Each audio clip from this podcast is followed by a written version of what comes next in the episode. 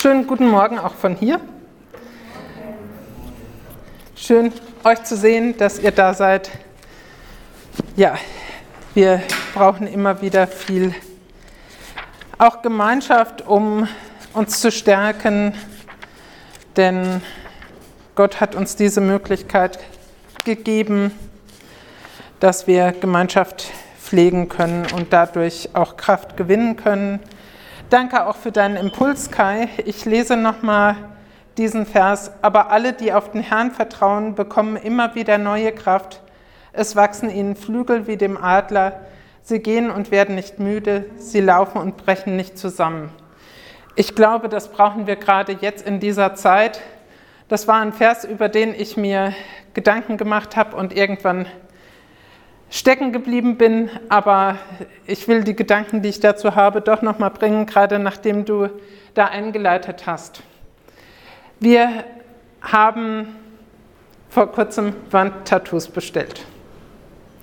Ich habe eins bestellt für Stefans Büro, weil ich dachte, manchmal tut es gut und eins für unseren Flur.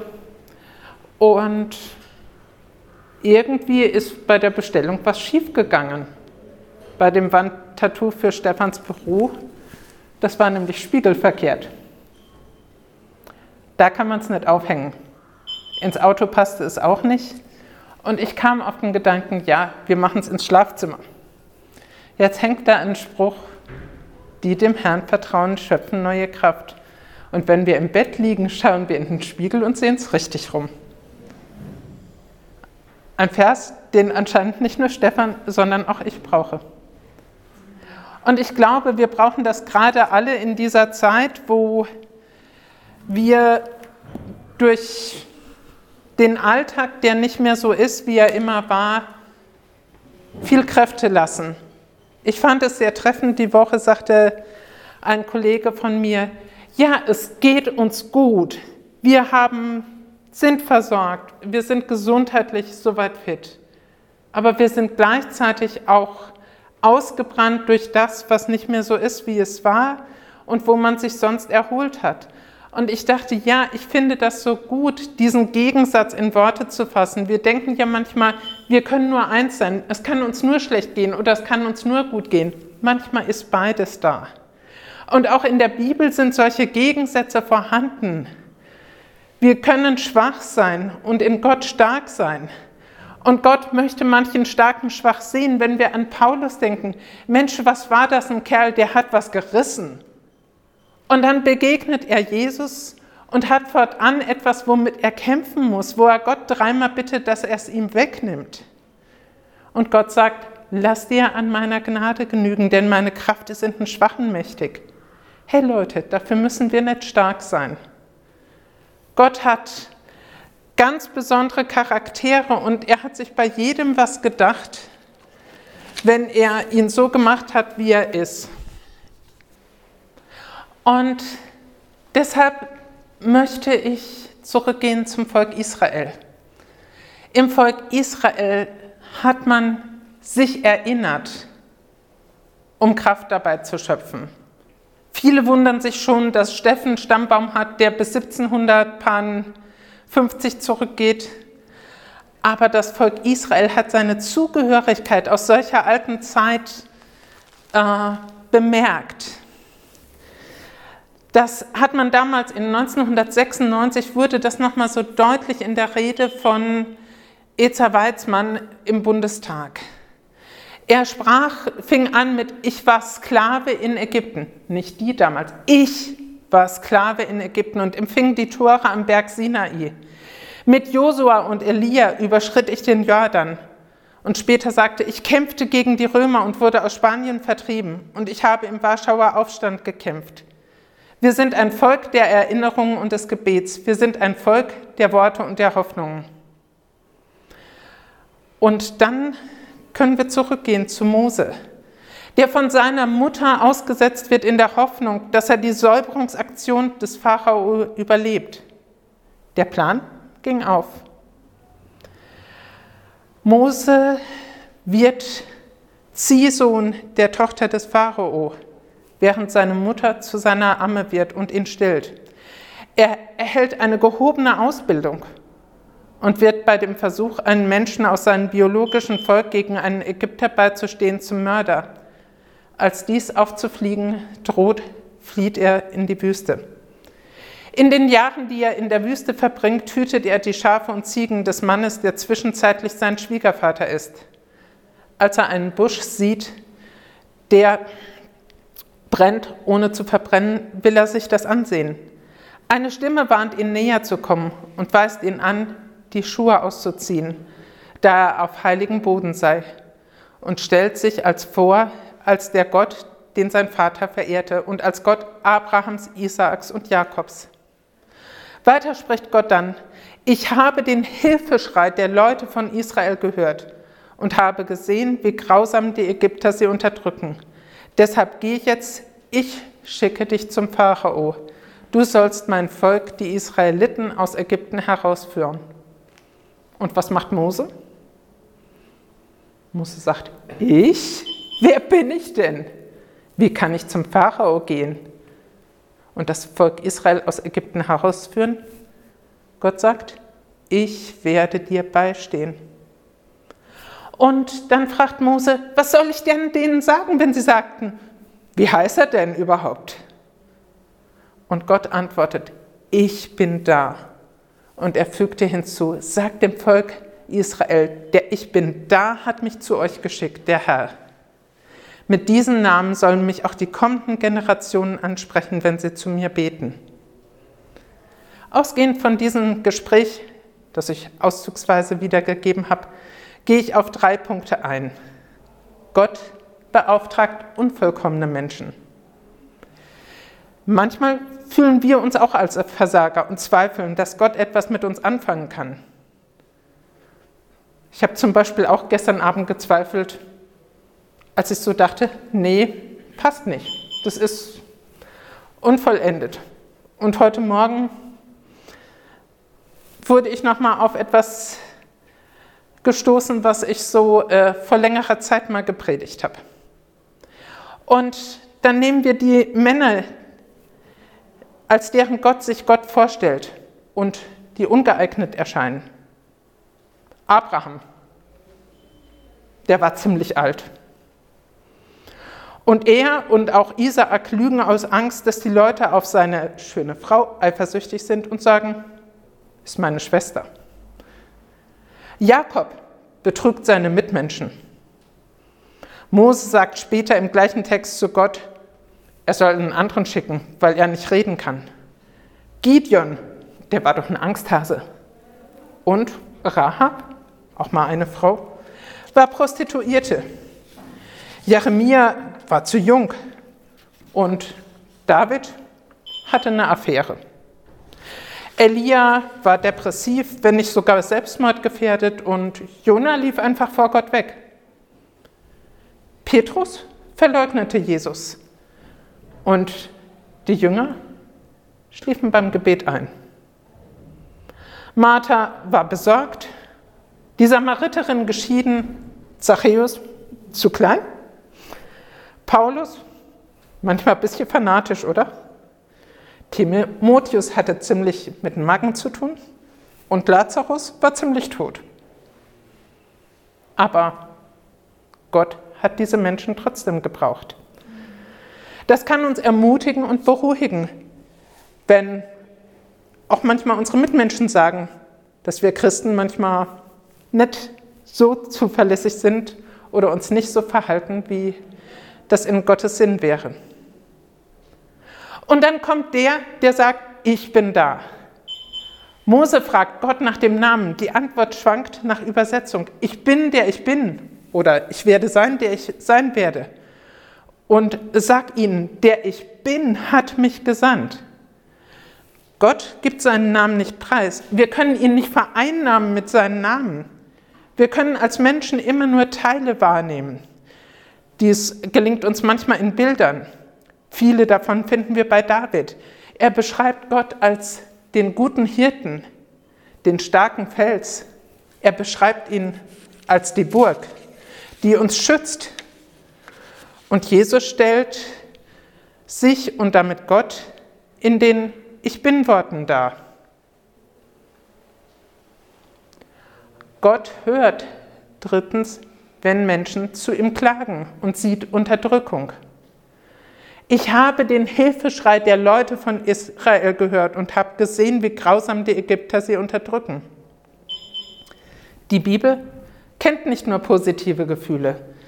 Im Buch Prediger unter anderem werden Gegensätze genannt. Geboren werden und sterben, weinen und lachen, klagen und tanzen. Klage, da werden Leute ehrlich. Sie geben ihr ganzes Leid Gott zu Gehör und das hilft ihnen, Krisen zu bewältigen. Die Menschen der Bibel klagen in ihrer Not. Sie klagen laut, unüberhörbar, massiv und wild. Nicht so harmlos einfach was gesagt, sondern die werden richtig, richtig massiv. Sie klagen zu Gott, weil alles an ihm hängt. Über das Empfinden von Gottverlassenheit und Todeserfahrung, aber auch die Erfahrung, dass Verheißungen Gottes scheinbar nicht in Erfüllung gehen. In der Bibel geschieht die Klage öffentlich, in ganz vielen Fällen. Und Forscher sagen, vielleicht gab es da auch ein Ritual, wenn jemand geklagt hat, dass ihm gerade in dieser Situation zugesprochen wurde, fürchte dich nicht, dass es deswegen so oft in der Bibel steht.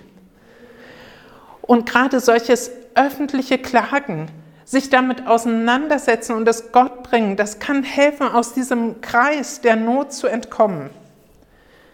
In den Psalmen wird tiefe Not beschrieben, nicht immer konkret benannt, aber gerade das macht die Psalmen für uns so greifbar. Wir können uns heute mit diesen Gebeten identifizieren und diese Worte mit unserer eigenen Erfahrung verbinden und ausfüllen. Die Psalmen bieten Menschen in verschiedenen Situationen die Möglichkeit, treffende Worte für ihr Leid zu finden und Schmerz zu bearbeiten.